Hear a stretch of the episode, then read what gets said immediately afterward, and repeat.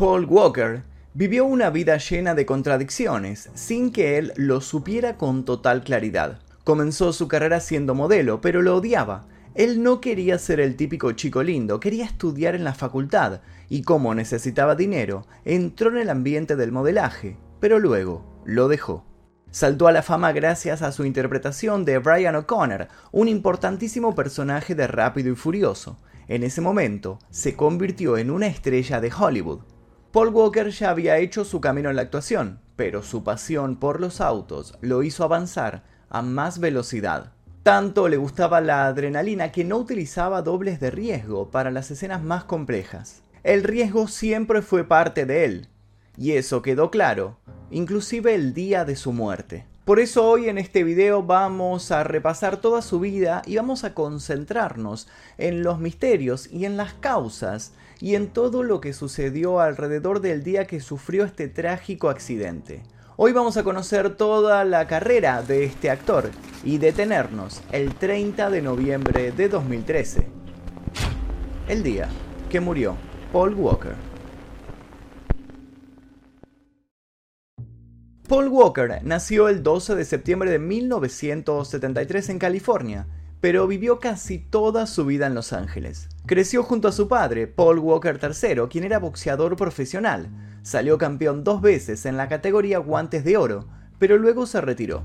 Su madre, Cheryl Captree, había sido modelo. Además, tenía cuatro hermanos, uno mayor llamado Caleb y otros tres llamados Cody, Ashley y Amy. Su padre era mormón y toda la familia creció en un ambiente bastante religioso.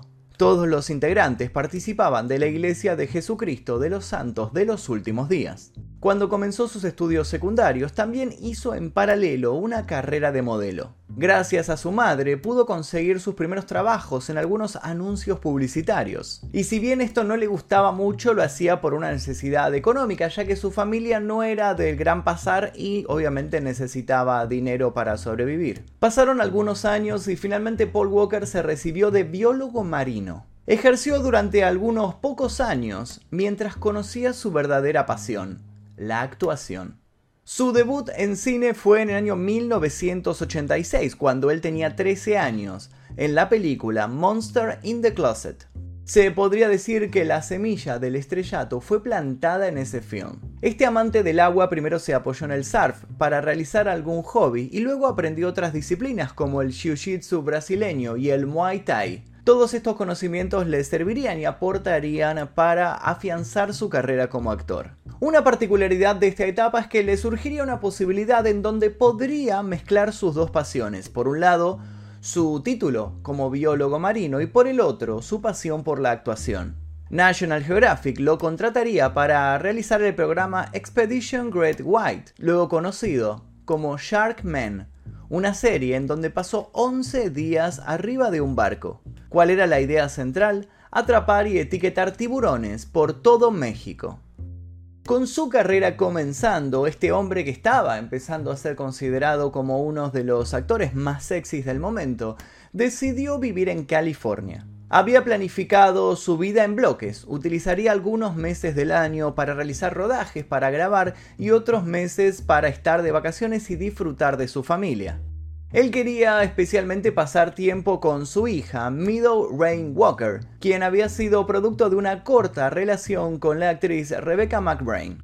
Meadow pasó los primeros años junto a su madre y luego se fue a vivir junto a su padre. Cuando Paul consiguió la custodia completa de la pequeña, decidió pasar aún más tiempo libre con ella y generalmente tenía varias discusiones con los productores eh, a razón de esto porque él siempre quería poner una cláusula en todos sus contratos de que el tiempo que él pasaba con su hija era inamovible y no se suspendía por ninguna razón. En algunas entrevistas contó que le gustaba mucho ser actor, pero no así disfrutaba de la fama. Tenía incluso la idea de despertarse algún día y ser un don nadie, no ser conocido por absolutamente nadie para poder acercarse a cualquier parque, a cualquier lugar con su hija y quedarse ahí disfrutando el día. Él siempre fue una persona muy filantrópica y se preocupaba por todos los necesitados, sobre todo personas que estaban pasando por alguna catástrofe natural. En marzo de 2010 viajó para ayudar a Chile por el terremoto de magnitud 8.8 que sacudió el 27 de febrero la región. The thing that's incredible to me is uh,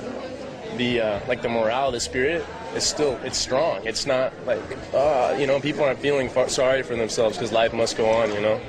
Lo mismo hizo con la gente de Haití, que había pasado por una situación similar.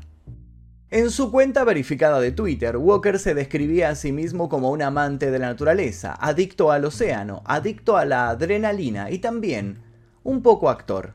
Una de sus frases más conocidas que resonaron luego de su muerte fue, si algún día la velocidad me mata, no llores porque me fui sonriendo.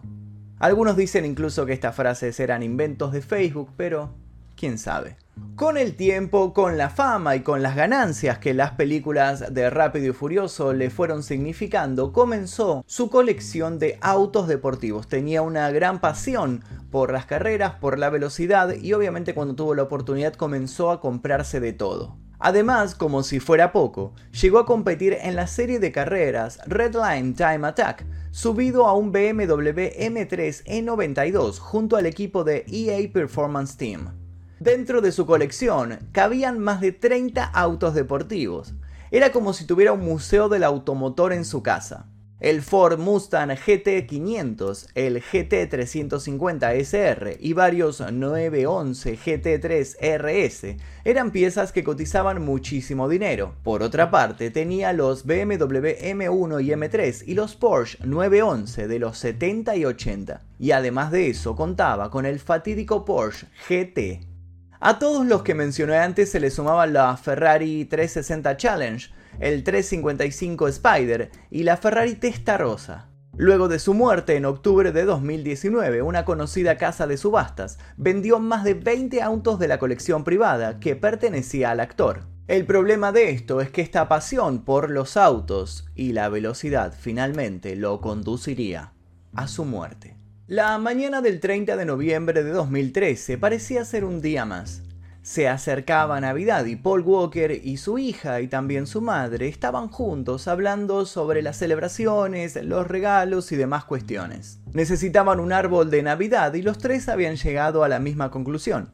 Iban a ir a comprarlo esa misma tarde para comenzar con los preparativos. Pero ninguno imaginaba que la tragedia se desataría y comenzaría esa misma tarde cuando luego de realizar la compra de este árbol, Paul recibiría un mensaje que cambiaría absolutamente todo. El mensaje era de un amigo que desgraciadamente le recordaba que esa tarde debían estar presentes en un evento solidario y Paul había olvidado por completo eh, esta cita así que se despidió rápidamente de su madre y su hija y se fue a toda velocidad a encontrarse con su amigo. Así como les conté que él había participado en eventos solidarios en Chile, en Haití y en otros países a raíz de los terremotos y los desastres naturales, este evento también eh, tenía que ver con algo similar. Estaba organizado por la ONG Reach Out Worldwide, y era para ayudar a las personas de Filipinas que habían sido víctimas del tifón llamado Aiyan. Pero ¿cuál era la particularidad de este evento? Bueno, iba a ser justamente una muestra de autos deportivos y tanto Paul Walker como sus amigos iban a ser los anfitriones, iban a recibir a todas las personas que se iban a acercar a realizar donaciones y de eso se iba a tratar básicamente. Este amigo era Roger Rodas, un conductor con una amplia experiencia en el manejo de autos deportivos y de carrera. Él era quien manejaba esa tarde el Porsche Carrera GT y llevaba a Paul Walker de acompañante.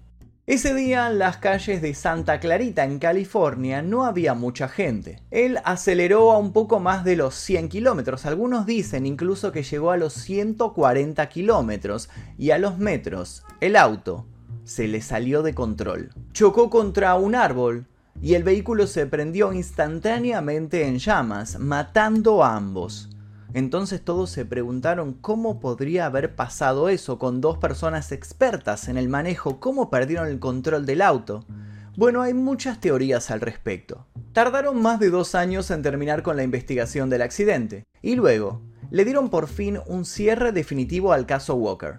Los peritos habían determinado que Paul había perdido la vida instantáneamente, pero lo cierto es que cuatro años después se reveló que el actor seguía con vida cuando el auto se incendió. Si bien murió por las llamas, la causa principal de la muerte de Paul Walker fue la velocidad, pero el vehículo tenía otro problema. El Porsche GT perdió el control cuando circulaba a una velocidad superior a lo permitido, pero no a la velocidad máxima del vehículo. Las cubiertas, sus neumáticos, fueron el gran agravante del accidente. Al parecer, Paul había comprado el Porsche de segunda mano y las cubiertas estaban vencidas. El caucho no cumplía con los requerimientos básicos para transitar en la calle. Varios primero pensaron que estaban corriendo una carrera ilegal, una picada, como se dice en Argentina, pero lo cierto es que varios testigos afirmaron también que vieron al Porsche andando solo ese día por la carretera. No estaba corriendo ni compitiendo contra nadie, fue simplemente un fatídico accidente. Obviamente que luego de que este trágico suceso aconteciera, comenzaron a florecer algunas teorías conspiranoicas. Una de ellas tenía que ver con la próxima película a estrenarse, y decía que la muerte de Paul Walker era mentira. Sostenían que el auto del actor tenía pirotecnia, como las que se usan en los films, y muchos empezaron a hablar de ficción, pero la realidad era otra. Por otra parte, también aseguraron que el accidente se efectuó para fingir la muerte del artista, mediante obviamente efectos especiales. Pero como les conté al principio, él estaba muy feliz con las cosas que le estaban sucediendo con su círculo de amigos y familia, así que esta teoría se descartó de inmediato. Las fotografías fueron un punto clave para los conspiranoicos. Los fanáticos mostraban a un hombre con gorra verde muy parecido al actor fallecido. A partir de estas fotos, especularon que podía tratarse de él mismo, sobre todo porque se encontraba cerca del set de filmación de Rápido y Furioso. Hasta el día de hoy no hubo más pruebas, denuncias ni confirmaciones de esta teoría. Y a esta teoría se le sumaron también algunas fotos en las cuales aparecía la actriz Michelle Rodríguez junto a un hombre muy similar a él en el set de rodaje, pero obviamente todo quedó en la nada. Cuando los periódicos, los periodistas y las camionetas de los medios fueron hasta donde residía el actor, se encontraron con algo muy extraño. La novia de Walker se mostraba muy tranquila, incluso hubo fotos en donde se la veía riendo. La mayoría pensó en la complicidad de su muerte, pero esa teoría también quedó en la nada. Lo raro dentro del caso de Paul Walker fue que el autodenominado grupo de hackers Anonymous filtró información a los pocos días de la muerte de este actor, y entre toda esta información filtrada se afirmó la muerte del actor estadounidense Paul Walker, la cual tildan de rara, fue porque él tenía datos delicados que comprometían a las altas esferas de Estados Unidos y que obtuvo gracias a sus fundaciones. Con esta afirmación podemos poner y trazar un paralelo entre los fallecimientos de Paul Walker, de Chester Bennington y de Chris Cornell. Todos estos casos se encuentran subidos en este canal por si quieren verlos. Anonymous agregó, Paul Walker tenía información sobre tráfico infantil, así como el veneno que el gobierno daba a los más pobres, disfrazado de medicina. Lo cierto es que pasado un tiempo de este trágico suceso, comenzaron a aparecer los homenajes y la mayoría de ellos se dieron en las películas siguientes de la saga Rápido y Furioso. En Rápidos y Furiosos 9 hacen referencia a una charla que él había tenido con Toreto sobre los 10 segundos de su carrera, Además, en la cena familiar del final también lo nombran, mientras esperan que el lugar vacío se llene con lo que parecería ser el auto de Paul. De esa manera, la familia estaría por fin completa. Se dice que la décima y última entrega de Rápido y Furioso reunirá una vez más a toda la familia de Dominic Toretto y Brian O'Connor, todo gracias a la tecnología CGI y las actuaciones de sus hermanos Caleb y Cody Walker. Además, parece que contarán con la participación de la hija de Paul. Se podría decir que su legado seguirá activo gracias a sus hermanos y al resto de la familia. Pero volviendo un poco hacia el accidente letal, la hija de Paul Walker, al cumplir los 18 años, demandó a Porsche por negligencia, argumentando que el vehículo tenía fallas desde su fabricación. Uno de esos errores teóricamente fue causado por el receptáculo de combustible. Al parecer, por esa falla, habría explotado el auto. Además, si Paul Walker estaba vivo luego del choque, ¿por qué no pudo escapar? En un rápido análisis señalaron que los cinturones de seguridad se atascaron. Entonces, si fue así, la causa quedaría vinculada a una falla de los fabricantes. Porsche aseveró que el accidente fue por los neumáticos vencidos y el exceso de velocidad. Finalmente ambas partes llegaron a un acuerdo secreto por una buena suma de dólares a favor de la familia Walker. Meadow Walker recibió una indemnización de 10.1 millones de dólares de la familia de Roger Rodas, quien conducía el vehículo al momento del impacto. Cuando Walker falleció, el actor Vin Diesel pasó a ser tutor de Meadow Walker.